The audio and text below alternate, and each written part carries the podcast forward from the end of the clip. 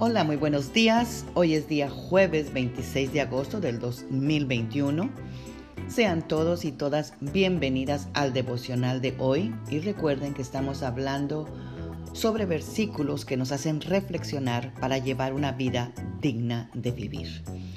El versículo de hoy es Efesios 4.2, la segunda parte que nos dice, sean pacientes entre ustedes y por amor sean tolerantes unos con otros.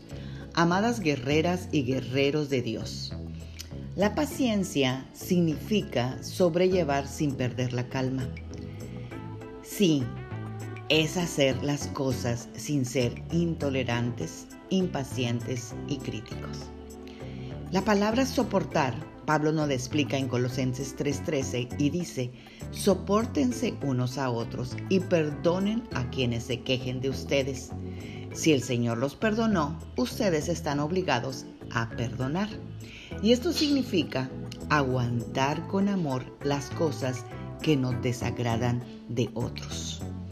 Así como nosotros aguantamos las cosas de otros, ellos nos aguantan muchas veces las cosas nuestras.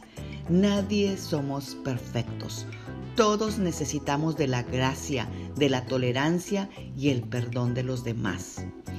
Todas estas cosas solo las vamos a lograr a través del amor de Dios, que ya ha sido derramado en nuestros corazones por el Espíritu Santo. Efesios 5.2 lo resume de esta manera.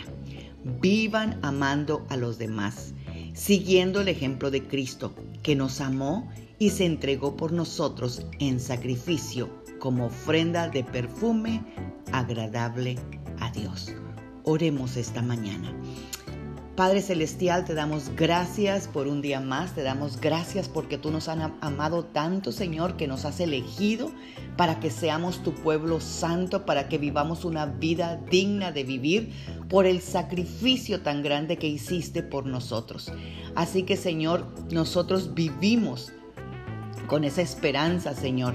Vivimos con esa paciencia, vivimos con sinceridad, vivimos con compasión, con bondad, con humildad, con amabilidad, Señor, te damos gracias porque el Espíritu Santo nos da esa paciencia, Señor, que nos hace dominar nuestro enojo.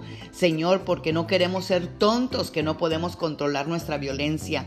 Te damos gracias, oh Dios, porque nosotros no nos cansamos de hacer el bien, porque si nosotros seguimos haciendo todo lo que tú nos pides para vivir una vida digna de vivir, tú nos vas a premiar con numerosas bendiciones si es que no nos damos por vencidos.